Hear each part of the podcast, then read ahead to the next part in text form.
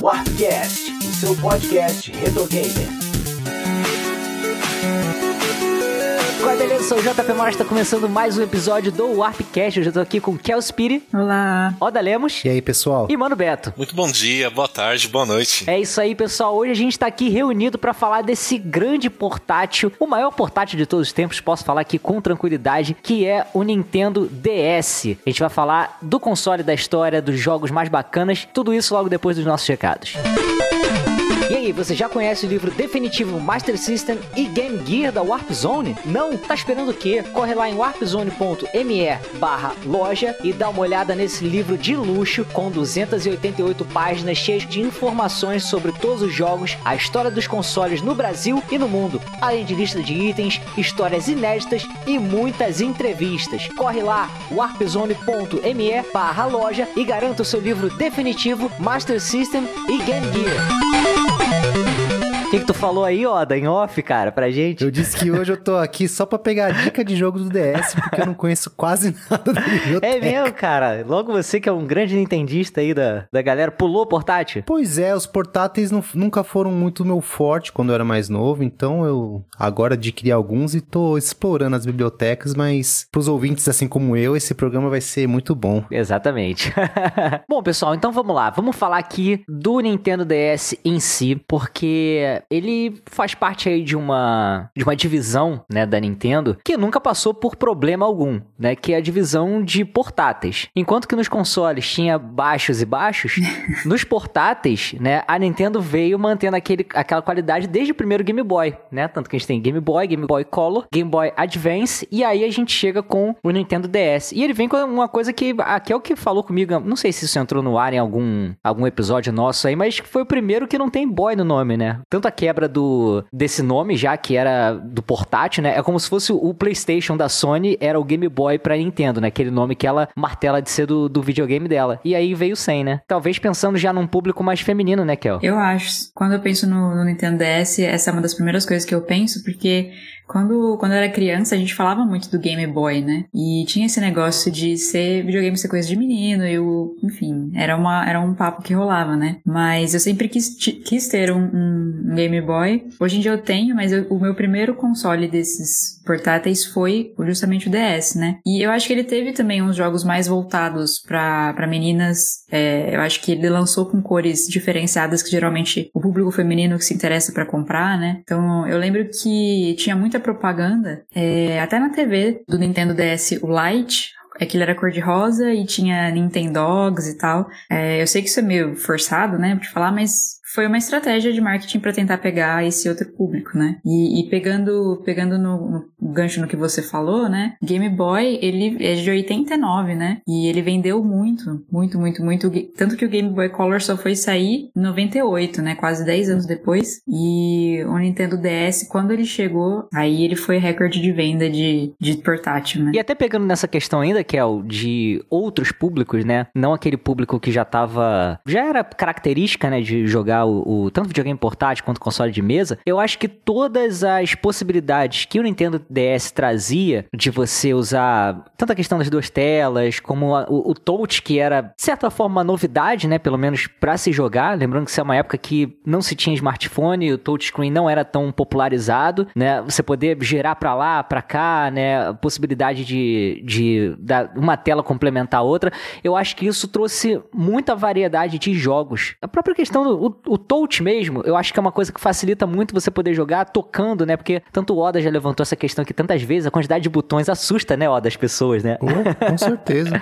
e além disso, Jota, além da, da facilidade, a possibilidade de ter mais mecânicas novas para se jogar, né? Você não ficar restrito somente a Sim, botão. coisas mescladas, né? Oh. Sim, uma coisa que eu acho bem da hora do DS também, além dessas duas telas, dessa mecânica do toque, né? E a gente tem a canetinha, né? Que é a, a stylus é, a gente também tem um microfone no, no, DS. Parece ser meio estranho, né? Porque ele tem, ele já começa com uma comunicação local. É, a gente tem oportunidade de, de conectar no Wi-Fi, né? Hoje em dia não mais, mas é, só a partir do 3DS, mas ele tinha comunicação local, então você conseguia meio que falar, mas enfim, não funcionava direito. Mas para os jogos, isso também incluía mais um elemento que poderia ser utilizado, né? Como ele detecta o som, quando você assoprava né, no microfone, isso dava um, um, uma outra mecânica, né? Eu lembro muito, um, um, jogo que eu joguei muito no Nintendo DS foi o Cooking Mama. Pô, muito bom. É bom demais o jogo, recomendo. Já fica aí a recomendação. E em uma das receitas você tem que ir assoprando, né? Uhum. Enfim, o que você tá cozinhando. Então, tipo, todos os elementos do DS foram pensados para abrir a maior possibilidade de, de, de, jogos possíveis, né? Tanto com as duas telas, com a possibilidade, possibilidade de você usar os controles normais, que já estava acostumado, o D-pad e os botões, mas também é, o toque e a caneta, então por isso justifica-se o sucesso dele. Sem falar na retrocompatibilidade que tinha com o Game Boy quando os dois primeiros é, modelos do DS saíram, né? Exato. Ele. O primeiro, né? Que é um modelo. Eu não acho feio, mas é um modelo. É muito parrudão, né? Não, é, não tava ainda. ele lá. não fecha direito, né? Ele é estranho. Aí o Lite eu acho que é perfeito, né? E ainda tem a compatibilidade com o GBA. É, é estranho o DS Fat, né? Que eles chamam de Fat, o original, mas eu acho ele. Eu gosto da estética dele. Ele me lembra, sabe? Sabe quando a gente tava nos anos 90 e a gente tava ansiando pelos anos 2000 e a modernidade e aquela, aquela coisa mais aquela coisa mais arredondada e tipo o que você abre e fecha, sabe? É Motorola V6. Ele me lembra um Palm, sabe? Aqueles palmes é, que tinham. É. Ele me lembra isso. Não me passa uma me sensação lembra, sabe, de videogame. Cassinão, Can't Get Over You, você abre, você tá ouvindo aquela música de balada, aí você abre seu DS, manda uma mensagem. É, enfim, eu, eu curto essa estética. E Muito eu bom. acho que é interessante frisar também um pouco de Brasil com DS, que é muito importante, que a gente teve um lançamento oficial no Brasil e a gente teve teste oficial no Brasil. Lá em 2004 para 2005, a gente teve uma feira, a EGS, Electronic Game Show. Nessa época, era muito mais provável, por mais incrível que possa parecer, a afinidade da Nintendo com o Brasil do que a Sony e a Microsoft, que sequer a gente imaginava que viriam embarcar aqui. E aí, nessa EGS, quem tava lá, Nintendo, com um stand belíssimo por sinal, e adivinha quem tava lá? Com uma fila quilométrica para testar o DS. E adivinha quem você dava tchauzinho depois de jogar? Não podia tirar foto, acho que só a imprensa tirava. O Reg. Ele vinha aqui com frequência, né? ah, né? E aí foi a primeira que vez que eu vi ele. O representante da Nintendo, por exemplo, essa, esse ano, digamos assim, ou ano que vem, eu não vejo. Porque antes era o Reg Filame, né? Agora é o Doug Bowser, né? O representante da Nintendo of America. E eu não vejo ele vindo pra cá num evento no Brasil. Eu também não vejo. E ele vinha sempre, né, cara? Até nas, na, quando a Nintendo ainda tinha representação, ele vinha na BGS. A gente não sabe se ele vem de Mario, fantasiado. Isso aí a gente nunca vai saber. Pode ser. Ah, de repente ser. tá de olho, tirando foto com a galera e ó, ninguém sabe nada. Pode ser. Gente, Nintendo DS foi lançado ali em dezembro de 2004 e parecia que ele teria um certo concorrente ali e, assim, a gente tem que bater palma pelo que conseguiu fazer, mas é claro que não bateu de frente, mas que é o PSP, que também foi lançado no mesmo mês do mesmo ano, né, gente? E, assim, a proposta do, do PSP também era incrível e parecia que realmente ia trazer alguma certa competitividade, né, pro mercado de, de consoles, mas que acabou não se firmando, né? Porque o PSP nada mais era do que um PlayStation portátil, né, com a questão gráfica e tal, aquela jogabilidade, a posição dos botões, mas o DS eu acho que por essa proposta proposta um pouco mais abrangente, ele conseguiu é, sobressair mais, né? Ah, eu acho que tem um belo trabalho de produto, né, JP, no, no DS. Sim. No geral, assim. Só uma informação rápida aqui, ô, ô Mano Beto, só pra gente não desmerecer o, o PSP. O PSP, ele é o 11 console mais vendido da história, assim, de todos os tempos. Ele tá na frente de Super Nintendo, de Nintendinho, Mega Drive, até Atari 2600, então a gente tem que bater palma para ele. É porque talvez ele tenha dado o azar de cair na geração do Nintendo DS, né? Que foi o segundo console que mais vendeu de todos os tempos. Exatamente, mas não é só por isso. Eu acho que teve estratégias, porque não sei se vocês lembram, a Sony teve muito problema na divulgação do PSP. Era propaganda sem. E olha que a gente tá falando de um período que a gente nem tinha questões de diversidade tão marcantes quanto hoje. E ela fez algumas propagandas bem tiro no pé, e isso pegou muito mal, ao contrário do trabalho que a Nintendo vinha fazendo, com propagandas que não remetia ao videogame, né? Era mais ou menos o que ela faz hoje com o Switch, né? Ela vende um entretenimento, não é um videogame. E você pode ver que não tem nem criança, né? Nos comerciais, porque em alguns tem, mas é mais como um vendido pra família, qualquer um joga. A Kel falou da cor, né? Que realmente tinha cores, né? Que pra época era pouco comum para os consoles da Nintendo. Então você tinha campanhas, eu lembro até de uma campanha que passava na TV, que eram umas mãozinhas que aparecia e falava mão de mecânico, mão de adolescente, mão de madame. É, o que tem em comum era algo mais ou menos assim. Todos jogam Nintendo DS. Nossa, é né? mesmo, Então a cara. da madame era uma com luvinha rosa, anéis, né, socialite. É, então houve todo um acerto de estratégia de produto, de marketing, porque o PSP foi muito bom. Eu tive o PSP também, mas é, eu, eu lembro que era recorrente, né? Teve três, dois casos que repercutiu muito negativamente. Um foi de uma propaganda de um outdoor, não sei se, vocês lembram do PSP, que era o anúncio do PSP branco. E aí o, o anúncio, né? O outdoor era uma modelo branca loira, com roupa branca, meio que tipo pegando pelo queixo, assim, tipo um ar superior, uma negra com roupa preta, e aí falava algo mais ou menos assim: o branco domina. Aí PSP Caraca, White. maluco, que horrível. Cara. Que PSP horrível. é nazista, você ouviu aqui. Dá uma pesquisada, né? Nossa, repercutiu. Então. Como é que essas coisas são aprovadas? Isso passa na mão de tanta gente, cara. Gente branca, né? Não tem, não tem outra. Pois é. Gente branca. Mas é verdade, é branco que tem ideia aí. Ainda mais naquela época. E aí você pega o Nintendo, que estava fazendo um ótimo trabalho, né? Não vamos vender entretenimento, não videogame, porque o próprio design do DS, até o PSP parece mais videogame do que o DS. Você tem uma noção do DS videogame ao abrir e olha lá, né? Porque o primeiro eu nem considero, né? Por causa do design. Já no, a partir do Lite, né? A partir, a partir do momento que ele é aberto, você consegue enxergar videogame. Não que, não que isso seja um demérito. Ele fechado, mano, Beto, tá mais que uma agenda eletrônica, né? Exatamente, é muito sofisticado. Mas é verdade. Ele tem um design que não remete um videogame. Eu acho que isso ajudou muito, né? Em contrapartida, não sei se tem a ver, mas com GameCube, né? Que tinha um aspecto bem de brinquedo, principalmente controle. E aí você pega um DS, porra, é muito sofisticado. Eu tenho um DSi aqui, eu vou mandar foto depois pra colocar nos comentários. É muito sofisticado. Você tem a estilos, né? E então fica complicado, ainda mais com a Sony com esses tropecinhos aí. Poderia ser melhor, né? Eu acho que houve alguns tropeços. Teve mais um escândalo também, eu não lembro, mas esse ficou. Então a Nintendo, o que ela não fez no GameCube, né? Ela apostou todas as suas fichas, ainda mais que era um console portátil, né? E como o JP falou, isso ela sempre acertou. Então não poderia ter sido melhor. É, uma coisa ainda sobre o Nintendo DS, essa relação com o PSP, né? Eu lembro bastante na época de, de, de falarem sobre o PSP, mas eu tenho a impressão que era mais popular o Nintendo, né? e aí, pensando até no Game Boy Advance, porque em revista a gente vinha, via muita coisa, pelo menos via muito mais falando sobre jogos do GBA, e quando saiu o DS já tava no fim das revistas que eu acompanhava, mas eu lembro de ser bombardeada por coisas do, do Game Boy, então, pelo menos do Game Boy Advance.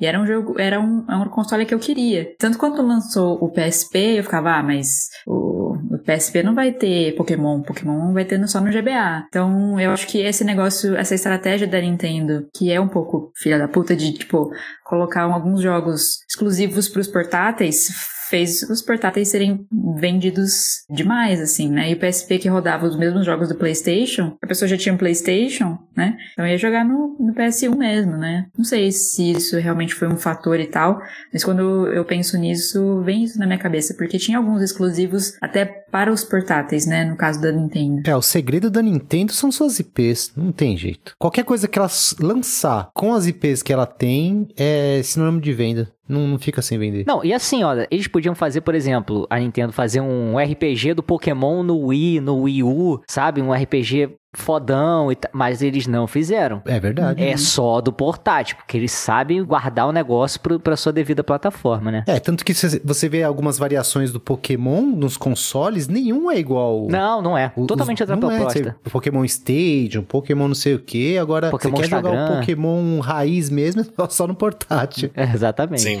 É, o formato de RPG é só no portátil. Agora que é porque o, o Switch é híbrido, né? Mas é, é a primeira vez que a gente tem da franquia principal saindo. Ainda. Eu acho que, além da criatividade das IPs, como o Alda falou, eu acho que também tem a questão da originalidade do design que o, o aparelho proporcionava, não só a Nintendo, mas para algumas software houses que conseguiram tirar proveito disso. Porque o PSP, apesar de ser fantástico, né? Eu tive um também, me diverti muito também, mas a experiência de jogo era não é diferente do console de mesa. Não, ela é um PlayStation que você carrega para todo lugar. É Exatamente. É eu diria que o PSP, ele tá entre um pouquinho melhor que o Play 1 e um downgrade do Play 2. Ele tá nesse Não, mas é termo. isso mesmo. É isso mesmo. Ele é isso. Então, assim, você tem um God of War, o, Chain, o Chains of Olympus, que é o título do PSP. E o Ghost of Sparta também. E o Ghost of Sparta. São ótimos. Assim, é a mesma coisa que do Play 2, entendeu? Não é uma... Eu tô entendendo o que você quer dizer. Não é uma experiência diferente de você jogar um God of War do PlayStation 2. Não tem Exatamente. nada de... Ó, isso aqui você só vai encontrar no PSP. Exatamente. Uhum. E aí você tem poucos jogos que até então, porque hoje teve remaster, né, depois de um tempo, mas até então você só viu o lado, né, nesse aspecto do PSP com alguns jogos que naquele tempo, naquele momento era exclusivo, tipo Loco Roco, que é maravilhoso, né? Hoje a gente tem né, um remaster deles e tudo mais, mas na época era um, um inédito e era um jogo bem like vibe Nintendo, né? Patapum, Patapum é um RPG, pata, pata, é um clássico. É um clássico, é um jogo digno de Nintendo, né? Nesse aspecto, Totalmente. quero dizer, dessa mais inventivo, o né? O Patapom foi trocado na maternidade, mano Beto. foi. Pode crer. Gente, é um jogo musical de batalha, né? É, é, é, incrível, é incrível. Só que aí que tá. Aí você pega o PSP, é um ou outro título assim. E aí o Nintendo é uma chuva. O Nintendo DS proporcionou uma chuva de jogos originais que só tinham lá não só por ser exclusivo de IP, mas pelas duas telas e a tela de toque proporcionar experiências incríveis. Eu vou citar uma, um jogo aqui que é mediano, é legal, divertido. São jogos da Namco Bandai, da série Naruto pro DS que eu achei incrível quando eu vi. Ele nem tem um gráfico do PSP. Ninja Council? Eu acho que é esse. Qual que foi meu choque com esse jogo? Ele é 2D, é uns sprites bonitos e tal, mas vai a mecânica. Eu joguei com é o Sasuke, o, o menino azul de roupa Sasuke azul, né? Uchiha, brabo. Isso. Brabo demais. Vingador. pra você soltar aquele golpe, que é ele que solta o fogo. É, ele que solta o fogo. Eu lembrei. Pra você soltar esse golpe, você tem que apertar o, os kanjis golpe certos não. na tela de... Ninjutsu. É isso aí, Ninjutsu. Porra, ensina, os caras não sabem nada, pô. o ninjutsu, você tem que apertar os kanjis para fazer o ninjutsu. Não, você faz os selos de mão para poder moldar o chakra. Isso. Quase. Tem um golpe final. Qual que é o golpe final? Você assoprar no microfone, aí ele solta o golpe. Porra, que irado, que irado. Caraca, que da hora. É, porque ele, ele realmente assopra, né, pra poder Ele fazer a bola de fogo. Que legal, cara. E assim, como eu não tinha muito domínio de inglês na época, eu não entendia. Eu fazia o kanji e tal. Eu falei, ué, por que não tá saindo? Aí eu falei, ah, não, é isso mesmo. Não, é, é isso, eu pensei. Aí, com a- ainda bem que eu estava no meu quarto, não estava no meio da rua, né, pra fazer isso. e aí, aí até brinquei. Até, eu fui- até botei a bandana da vida de Conza na testa e. e foi. Caraca, tá passando as pessoas na frente da, da porta do quarto do Mano Beto, aí ele lá, Jutsu bola de fogo!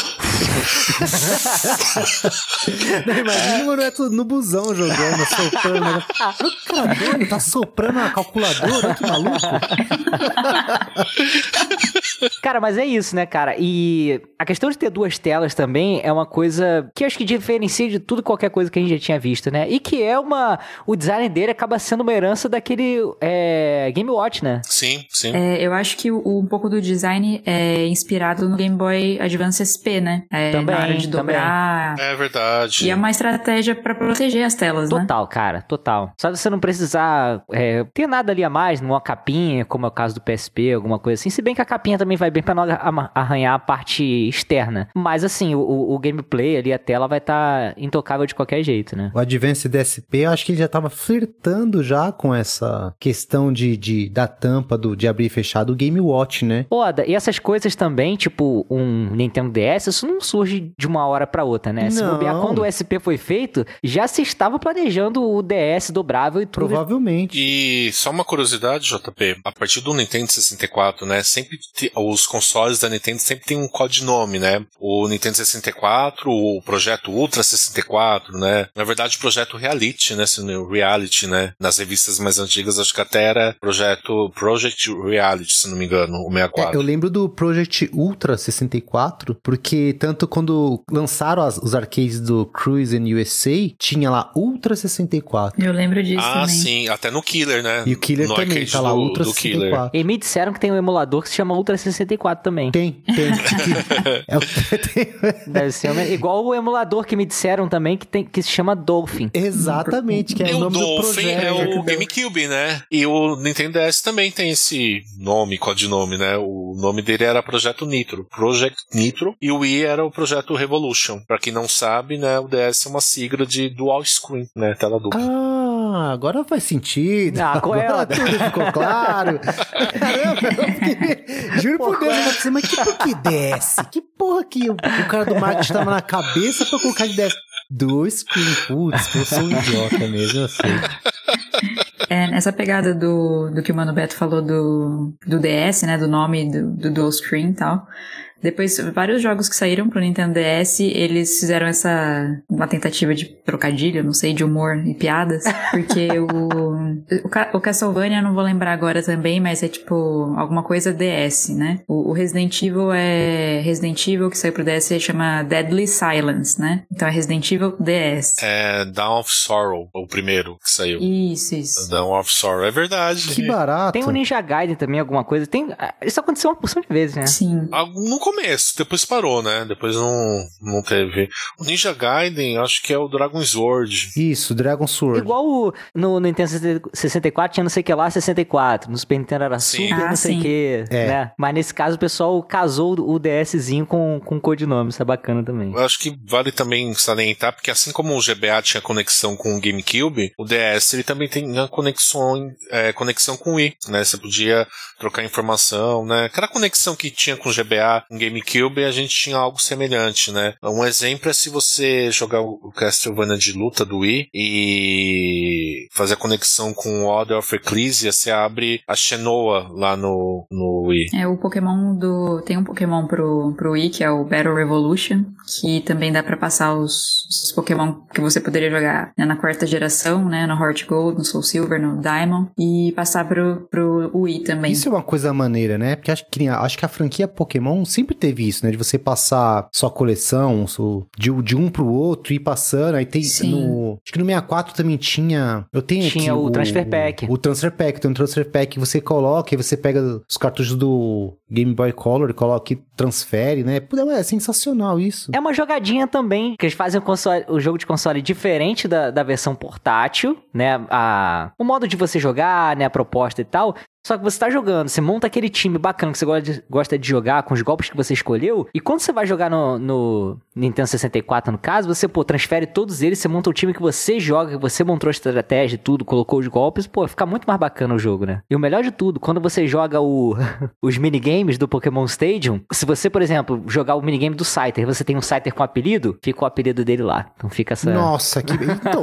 Maneiro demais. Cara, isso que é legal. E assim, quem é fã, precisa ter. O cara tem que ter. O cara tem lá o. O cara é fã de Pokémon, ele tem lá no, no Game Boy tudo. E aí lança um jogo no, no Nintendo 64 que tem a possibilidade de você continuar jogando no outro console. Que fã que não vai querer comprar, cara? É uma coisa maluca. Então, pessoal, acho que chegou aquela hora que a gente gosta tanto, que é de comentar, né, aqueles títulos importantes, coisas que a gente gosta, que a gente acha que os nossos ouvintes deveriam conhecer, né, Pra ter aquela experiência bacana do DS. Gente, eu, eu vou tomar liberdade aqui de começar com o New Super Mario, né, que foi uma grande revitalização, uma- um retorno do Super Mario ao à jogabilidade 2D e também acho que é o, o mais vendido, né, do DS o título, né? Sim, é um dos mais Sim. vendidos. Junto com o Mario Kart. Cara, que jogo né? gostoso de jogar, né, gente? Esse é bom demais. E ele trouxe elementos que ficaram aí na, nessas franquias mais, no, na franquias mais novas, né? Desses jogos mais novos, do New Super Mario. Eu não sei se vocês têm essa impressão, mas a impressão que eu tenho quando eu jogo um New Super Mario é de que eu acabei de jogar um Super Mario 3 e aí tipo, o próximo é o New, sabe? Pode crer. Como Uhum. se tivesse pulado até o Super Mario World um pouquinho. Mas eu, eu sinto ele como se fosse uma super continuação, assim, do Mario 3. Engraçado, estranho. É, eu acho que ele tá mais próximo do 3 do que o do Super Mario. Eu também acho. Também tem uma pinha, né, semelhante. Eu joguei ele no 3DS, né, que é retrocompatível com o DS. Só que eu tinha jogado o do Wii primeiro. E o do Wii, quando você pega aquela hélicezinha, você balança o controle, né? Meu irmão, quase que eu arranquei fora a tela do meu 3DS, cara. Mas eu nem raciocinei, cara. Sem brincadeira. Eu Caraca. passei uma coisa semelhante com o Donkey Kong, que eu joguei o do, do Ah, Wii, né? Que ele O bate, né, no, no chão, né? É, e aí eu fui jogar o Top, Tropical Freeze no, no Switch. E eu ficava, tipo, chacoalhando o controle, só que não, não tem movimento nesse. Mas o, o Pode ser. hábito continua. Só pra justificar as vendas, JP, é, ele vendeu um pouco mais de 30 milhões de cópias. É o jogo Nossa, mais vendido cara. do DS. Não é à toa, né? É, cai como uma luva no portátil, né? E tem um detalhe de design que só as duas telas podem proporcionar isso. Esse jogo ele não tem tanta interação com as telas, né? Ele, ao, ao ponto assim de você usar estilos e tal. Mas ele tem detalhes que eu vou te falar, eu descobri isso há pouco tempo jogando. Eu não, eu não, não reparei na época. Quando você tá nos estágios que é a parte de cima, você joga na tela de cima. Quando você entra no cano e vai no sub, né? tananana, ou a tela também desce. A tela fica na te- o jogo fica na tela de baixo. Incrível, eu falei, né? que genial! E eu descobri há pouco tempo. Shigeru Miyamoto. Não, demais. Um beijo. Beijo. Beijo, Ah. Cara, incrível. É um mero detalhe, mas que só é possível com esse conceito do console, né? De duas telas, né? Olha que bacana. Ah, eu vou puxar Mario também, mas é um título bem atípico. Ah, é o RPG, Mario, a série Mario Luigi. A série Mario Luigi nasceu no GBA. Tá anotando, Oda? Tô anotando tudo. Eu ia, eu ia falar esse também, mano. Esse é bom demais. É um Inside, inside Story? Isso. É maravilhoso esse jogo. A série Mario Luigi nasceu no GBA, com um ótimo também Superstar, o Superstar Saga, que ganhou um remake no 3DS, tá? Pra quem tem dificuldade de achá-lo no GBA, ele tem um remake no 3DS. E o Mario Luigi Bowser Inside Story também tem um remake no 3DS. É, mas ambas as versões são ótimas, tá? As originais quanto os remakes. Ele é um jogo com a pegada do Super Mario RPG, até porque ele foi produzido pela Alpha Dream. E a Alpha Dream é um estúdio que tinha funcionários da Square. E até alguns do da época do Super Mario RPG. Então você tem algumas semelhanças assim, mas com total identidade. E aqui eles extrapolam de vez as duas telas, o que pode ser feito. Pra vocês terem uma ideia, a gente joga dentro do Bowser, a maior parte do jogo, porque ele dá uma loucura lá que ele tá pra comer, faz parte do enredo, ele come várias coisas, inclusive No pessoas. sentido então, Mario- gastronômico, né? gastronômico. Gastou Graças a Deus. Mas é que o Bowser tava ansioso, aí ele descontou. Na comida. Comendo. Não, mas como a Kel jogou é bem, é bem hilário, né? O roteiro desses jogos da série Mario e Luigi. E o motivo disso é bem, é bem mais sem noção do que se possa imaginar. Mas aí é entre as mecânicas, né? Que você tá no combate, principalmente com chefes, é com os dois juntos. Então, em alguns momentos o chefe fica fora, então você tá com um Bowser. E aí, em alguns momentos você engole o, chefe, e aí você luta com Mario e Luigi lá dentro do organismo do, do Bowser. E o ponto alto também do jogo, outro que usa o conceito das duas telas, é que tem combate de mechas. Que o Bowser cresce e ele luta com castelos e inimigos gigantes. E você vira o DS para ele ficar maior, entendeu? Você vira Que irado, a né, telinha. cara? É Muito bacana. Agora a telinha, você me corrija se eu estiver errado, Kel. É, eu não lembro se tem esse recurso no original, porque essa lembrança eu tenho do remake do 3DS.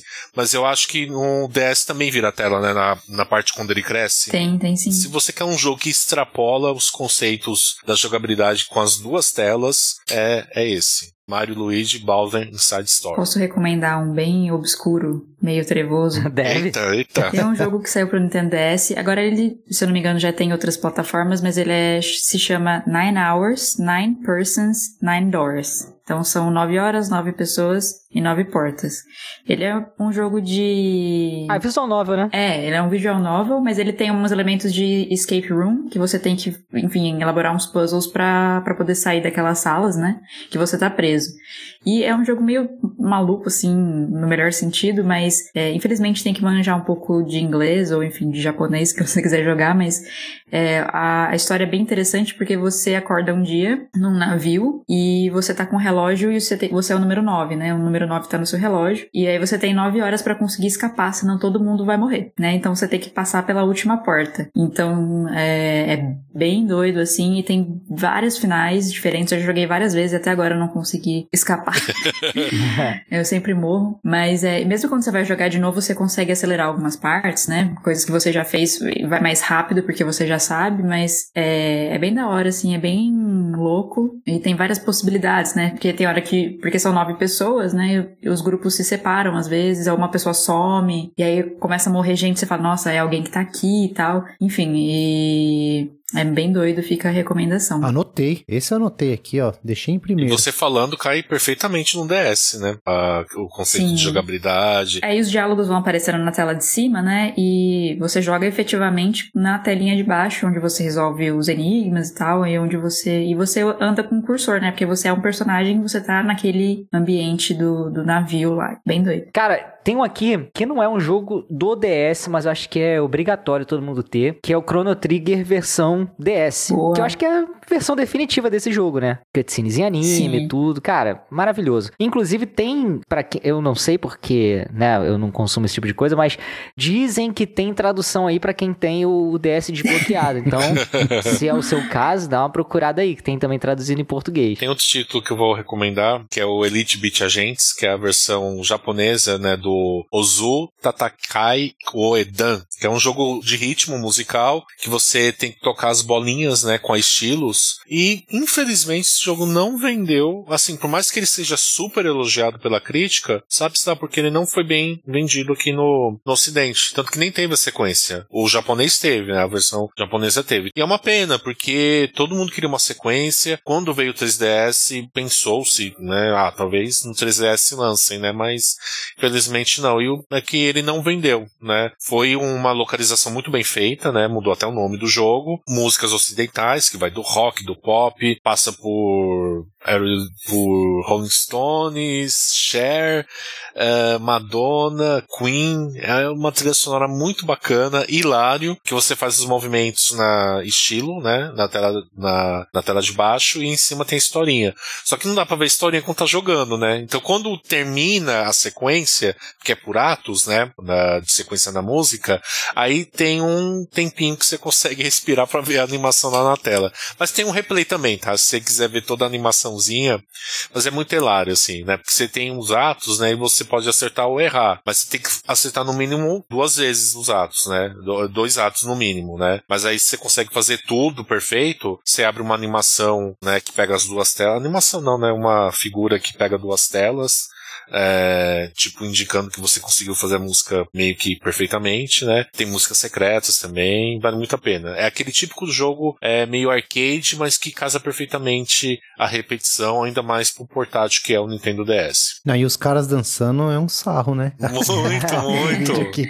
é muito é legal. Muito, é um jogaço, eu não canso de jogar. Eu já recomendei aqui em um outro momento o Sonic Color, né? Que eu joguei no DS, apesar dele ter saído também pro, pro Wii. Vou falar do Sonic Rush Rush Adventure. Não sei se vocês já jogaram. Tenta misturar um pouquinho do 2D com 3D, né? Eu acho ele um jogo fantástico, assim, a trilha sonora boa. Sonic, né? Sonic é divertido pra caramba, então esse é um jogo que eu joguei bastante também no DS. E é legal que ele usa as duas telas na, na parte de aventura, né? De plataforma. Uhum. Os loopings gigantes, né? Porque pega a tela de cima, a tela de, Sim, de baixo. Exatamente. E aí quando é com o chefe, o combate é em 3D, né? É bacana, eu gosto também. Teve até a sequência, né? O Sonic Rush né? Então foi bem recebido, sim. Eu gostei bastante também. É, tem o Zelda, né? Teve dois Zeldas por sinal, né? O Spirit Tracks e o Phantom of Hourglass. Isso. Os dois são muito bons, mas tem um detalhe. Eu posso. Bom, o jogo tem quase 20 anos. Posso dar um pequeno spoiler? É de um, de um puzzle. Pode. JP autorizou. autorizou, tá autorizado. Que é novamente o conceito de. É no portátil, entendeu? O portátil que proporcionou isso. Tem um puzzle no da ampulheta fantasma Fantasma,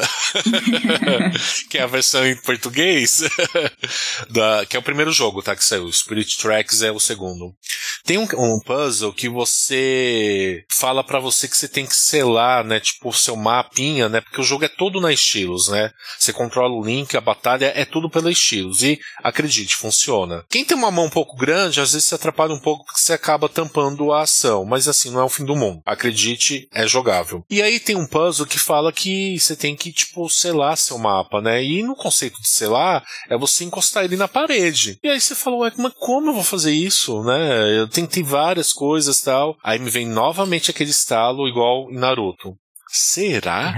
É isso mesmo? Celular com um beijo. É, não foi, não foi. Não Mas foi. incrível, né? né? Não foi. né? meu Mas olha, do céu. quase, hein? Quase. Mas eu falei, não, não é pra tanto, né? Você fechava o DS. Você fechava Sim. o DS, que aí dava o conceito de você, sei lá, né? Então, mas aí eu fiz. Nossa, Eu, cara. eu fiquei morrendo de medo quando eu fiz, porque acabou o som, né? Eu fechei, porque não coloquei no sleep, né? Eu fechei, eu falei, ai meu Deus do céu, desligou. Aí quando abre, é esse sonzinho. Cara, é incrível. É o conceito do. Até o flip eles utilizaram pra fazer um puzzle. É incrível, cara, incrível. Maneiro, cara. Porque assim, você fecha, é claro que quando a gente fecha o DS, fica no modo sleep, mas assim, você tá no meio do jogo. Então a primeira vez que você deduz isso, você fala, poxa vida. Ok, tinha um save antes tal. Aí quando você abre, ouve a musiquinha, você fala, não, que genial. Igual quando eu brinquei de Naruto, né? E soltei o, o, o golpe do Sasuke lá. Ninjutsu. Ninjutsu, exato. Ah, esse é meu jeitinho ninja de ser, Kel. Aê, Não, eu entendo, eu entendo, Beto. Mas você está banido da nossa aldeia. Ai, meu Deus do Nossa, céu. nem com, essa, com esse coach do Naruto, meu jeitinho ninja de ser. é que o Naruto pode ser um pouco duro às vezes. Vou pensar no seu caso, vou consultar Hokage. Tá bom, por favor, Muito você tá bom. mais para Orochimaru, você tá muito má. Caraca, olha aí. Várias referências demais. aí. Mas, pessoal, olha só. A gente já falou um pouquinho sobre alguns dos títulos mais interessantes, né? Mais interessantes não, né? A gente só deu uma pequena arranhada, porque a quantidade de jogo que tem no DS não é brincadeira. E ele tem aquele fenômeno também, que é o mesmo que tinha o PlayStation, PlayStation 2, que tudo que você imaginar de série de televisão, de livro, de revista, tudo tinha um jogo feito pro DS. Porque vendia tanto que todo mundo tinha isso na mão Sim. que acabava rolando. Eu descobri essa semana que tem um jogo do meu filme favorito, cara. Não imaginava. Que é Meninas Malvadas. Achei Tem um foda. jogo das cara. Meninas Achei Malvadas? foda. É mesmo? Você tá zoando, sério? Porra, eu amo esse, eu amo esse filme, cara. Não, mas o jogo é legal. Esse filme é sensacional. Eu tatuo Star Wars no braço pra não ser julgado pela sociedade. Mas você queria tatuar. Eu queria Mean Girls. tatuar a Cade aqui, a Regina George. JP, é um Oi. off aqui rapidinho. Você tem esse filme, né? Eu também tenho esse meu filme de sessão da tarde, que é As Patricinhas de Beverly Hills. Então a gente tá é o meu segundo Bom filme também. favorito. Ah, seu segundo? Com cer- Porra, com certeza. Bom demais, bom demais, tá louco. bom Muito bom. demais, bom demais, cara. Ai, ai. Então vamos lá, gente. Vamos passar pro nosso bloquinho aqui, onde a gente vai montar o nosso top 5 de cada um. E aí depois a gente vê o- a, a nossa soma aqui. Vai dar um top alguma coisa, que eu sou ruim de conta, somos quatro. Vai dar um top 20, é isso? Não? É, é, né? Sim, tô bom de conta. Cada um fala cinco jogos. E aí a gente. Se alguém já tiver citado o seu, aí você inclui outro. Pode ser? Tá no certo. lugar. Beleza. Que a gente vai sair daqui com um top 20 de jogos. Então vamos lá, pessoal. Vamos começar então pelo Oda, que conhece menos o, Isso. o DS. E aí depois passa pra mim, que conheço também um pouquinho. E depois fica entre Kel e, e Mano Os Beto colocar a cereja. É, no, no bolo. Pode ser? A gente sai aqui no Ninjutsu. Exato.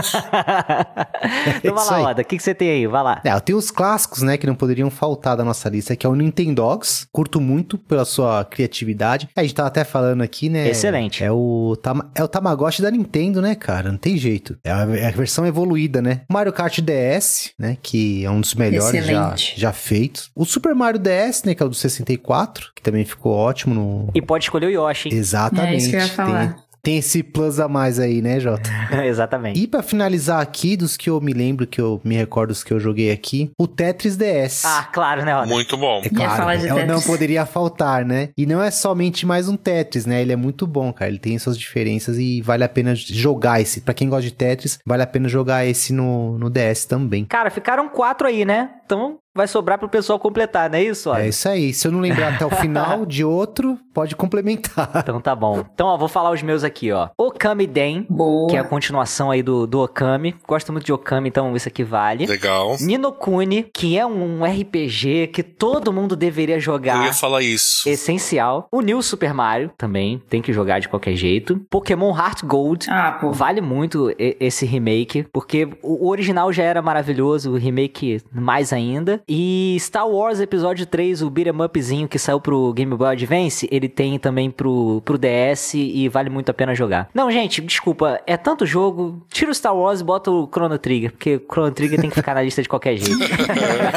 Nossa, essa lista aí tá demais. Já fica seis, então, seu J. Ah, então tá bom. Aí, então fechou. Já fechou. O J roubou aí alguns dos meus jogos, mas vou falar então menos, menos que não estariam no meu top 2, top 5. Mas vou falar o Plants vs Zombies, que tem uma versão pro DS que é bom demais, bom uso da, da tela de, de toque. Vou falar o Legend of Zelda, Phantom of Hourglass, né? O fantasma da ampulheta. Peraí que eu tô nervosa. vou falar Pokémon Black and White, Pokémon Diamond, Pokémon Pearl. Por mim, eu só falava de Pokémon, mas tudo bem. E The World Ends With You, que é um jogo também da, da Square Enix. Então, fica aí a recomendação.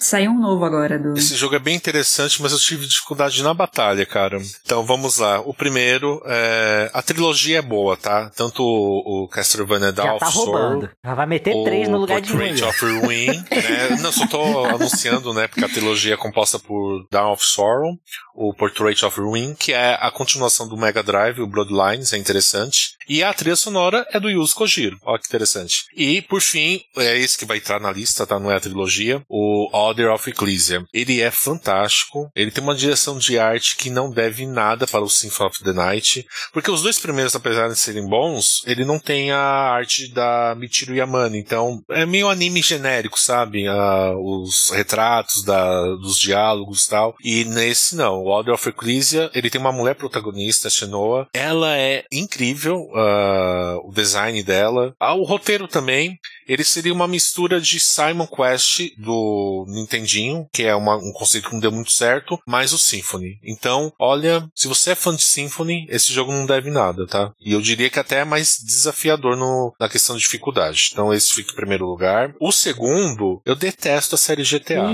Mas não porque eu odeio sem motivos, eu não consigo jogar. É, é porque você odeia a diversão. Sim. Talvez. Ou odeio a zoeira, né? Brincando, mano. Odeio a zoeira.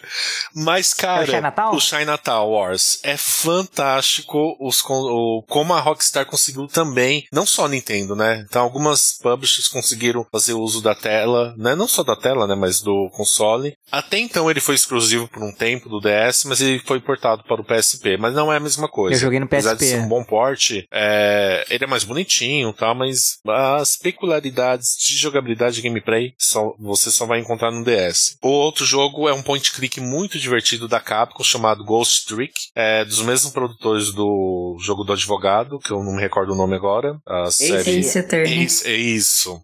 É muito legal, um humor assim bem escrachado. A gente joga com fantasma, né? O personagem principal ele morre já no começo do jogo. Pô, spoiler? não, não é porque o próprio a sinopse do cartucho é assim. A próxima até na caixinha já fala, né? Mas é muito divertido. O quarto, o JP lembrou muito bem, Ninokuni, né? Então eu vou colocar um outro RPG no lugar. O Fire Emblem, o Sheldon Dragon, que é na verdade um remake do primeiro Fire Emblem do NES, né? Então é muito legal. Ele tem bons gráficos, né? O conceito de Fire Emblem no, na família DS deu muito certo, porque a tela de baixo você vê o mapa e a de cima é as batalhas, né? Não tem a transição de mudança mapa para batalha. Uma curiosidade, né? Foi o primeiro título do NES a vir para nós, né, em inglês, porque o original nunca foi lançado aqui no NES. Então esse remake foi a oportunidade da gente conhecer o primeiro título da franquia. Agora é o último, né? São cinco já? Mano, o Beto até perdeu a conta tanto jogo Nossa, é muito jogo. é muito jogo. O Professor Layton and the Curious Village, né? Também um jogo Boa. na linha point click. E o Professor Layton é muito carismático, a série toda. E esse jogo é o primeiro do Switch, do DS. É muito divertido, é muito legal para quem gosta de point click quebra-cabeças e um animações a nível. Ah, level 5, né, gente? Level 5, ela é uma ótima, um ótimo estúdio, então é um trabalho muito, muito bacana. Então, pessoal, vamos fazer aqui o, o resumão do que que rolou, ó. Nosso top 20 aí de Nintendo DS. Nintendogs, Mario Kart DS, Super Mario DS, Tetris DS, Okami Den, Ninokuni, New Super Mario, Pokémon Heart Gold, Star Wars Episódio 3, Chrono Trigger, Plants vs Zombies, Zelda Phantom of Wargas, Pokémon Black White, Pokémon Pearl and Diamond, uh, The World's End With You, Castlevania Order of Ecclesia, GTA Chinatown Wars, Ghost Trick, Fire Emblem Shadow Dragon e Professor Layton and the Curious Village. Fechamos aí nosso top 20. De respeito ou não? Opa. Mano Beto e, e Kel, vocês que são os decistas daqui. Eu Muito. jogaria todos agora mesmo, ao mesmo tempo. Kel, você tem menção honrosa aí? Vou falar extremamente rápido pra não tomar mais tempo. Eu já tinha falado do Resident Evil DS, que é o Deadly Silence. Ele é um- uma espécie de remake do primeiro Resident Evil, do, do Play 1. Então, se você nunca jogou, acha a mecânica meio esquisita no PlayStation e tem um DS, talvez dê uma chance pra esse, porque ele tem umas coisinhas diferentes, mas essencialmente é o mesmo jogo. E Cooking Mama também já tinha falado. Tem um jogo do Wario, né, que chama WarioWare, que é muito divertido no, no Nintendo DS. Ele, é um- ele tem vários minigames. E tem um jogo chamado Hotel Dusk, que é um jogo também um visual novel, assim. E você joga também com DS virado o jogo inteiro. Então ele você segura ele como se fosse um livrinho, assim. E é- ele é meio noir, assim. Você, enfim, é um detetive que está investigando um crime que aconteceu. E é interessante também, então fica de menção. Só complementando que o JP falou do Nino Kuni, qual que é o charme que precisa ser falado e o JP lembrou, então vou falar aqui rapidamente. Esse jogo, ele usa um livro pra jogar, porque de fato o personagem, pra quem já jogou o jogo, ele aprende a magia pelo livro, né? Então a versão original desse jogo, aliás, não é a versão original, é o jogo vem com o livro, você passa outras magias, você tem que ir na página, mas assim, durante a batalha, tal, fala onde que é a página e você vai ver o desenho da magia pra fazer a magia. Eu achei isso incrível. Você desenha com a varinha. Sim, não teve lançamento ocidental, porque ia ficar muito caro. Imagina traduzir o livro. Então é um. É um aqui eu vou ter que falar. Você tem que ir pra emulação, porque já hoje você encontra o livro todo traduzido, né? Fãs traduziram o livro, porque eu joguei assim. Eu consegui jogar no R4, né? Então eu coloquei a ROM e eu fiz o download do livro. Mano, É, aí eu vejo. Amanhã esse cast vai ser Vou marcar derrubado. Nintendo aqui na, nesse post do Arpcast no Twitter. vai cair o Não, site porque do não tem. Arpcast. O que eu quero dizer é assim, não tem versão ocidental. Não tem. A não ser que você saiba japonês Aprende e importe. japonês, aprende japonês aí, gente. E conseguir, e conseguir comprar, porque isso daqui é caro. Esse jogo é muito caro, né? Porque foram poucas cópias, estão lançando no Japão, mas a forma como ele concebeu pra se jogar é incrível, né? Então, eu joguei ele, joguei bastante, né? E ele é igual dos acontecimentos, é igual das versões de console, mas tem esse charme da magia que faz toda a diferença. Então é isso, pessoal. Chegando ao final de mais um episódio aqui do Warpcast. Muito obrigado a você que escutou aqui esse episódio até o final. E lembrando que nós temos aí a nossa leitura de comentários toda primeira segunda-feira do mês, não é isso, senhor Oda Lemos? Isso mesmo, a gente acabou de fazer na semana passada, nessa semana, aliás, do lançamento desse episódio, a nossa leitura de comentários referente aos episódios do mês anterior foi muito legal. E aí, já de antemão, agradeço a todos que participaram. E espero, a gente espera, né, todos vocês novamente no mês que vem, na primeira segunda-feira de setembro, é isso, né? Tá acabando o ano. Tá acabando. E também você, assim como eu, que tá afim de jogar toda essa biblioteca maravilhosa do DS, entra lá em warpcast.com.br, deixa seu comentário. Deixa a sua lista também, seu top 5 aí, e, e fala pra gente se você teve DS. Bota foto também, que a gente gosta muito de ver a foto do- dos consoles. Que a gente vai botar a nossa também, a O foto. nude da nossa alma. Pode botar 3DS com R4? Pode botar um 3DS com aquele TWL que carrega jogo do DS sem, sem cartucho nem nada? Tô só perguntando, caso alguém, algum ouvinte queira colocar, gente. Vocês estão interpretando muito mal. Entendi, Entendi, tá bom. Entendi, entendi. Explicou bem. Então é isso, pessoal. Vamos ficando por aqui. Um abraço e até semana que vem. Valeu! Este episódio foi editado por Audio Heroes. Saiba mais em audioheroes.com.br.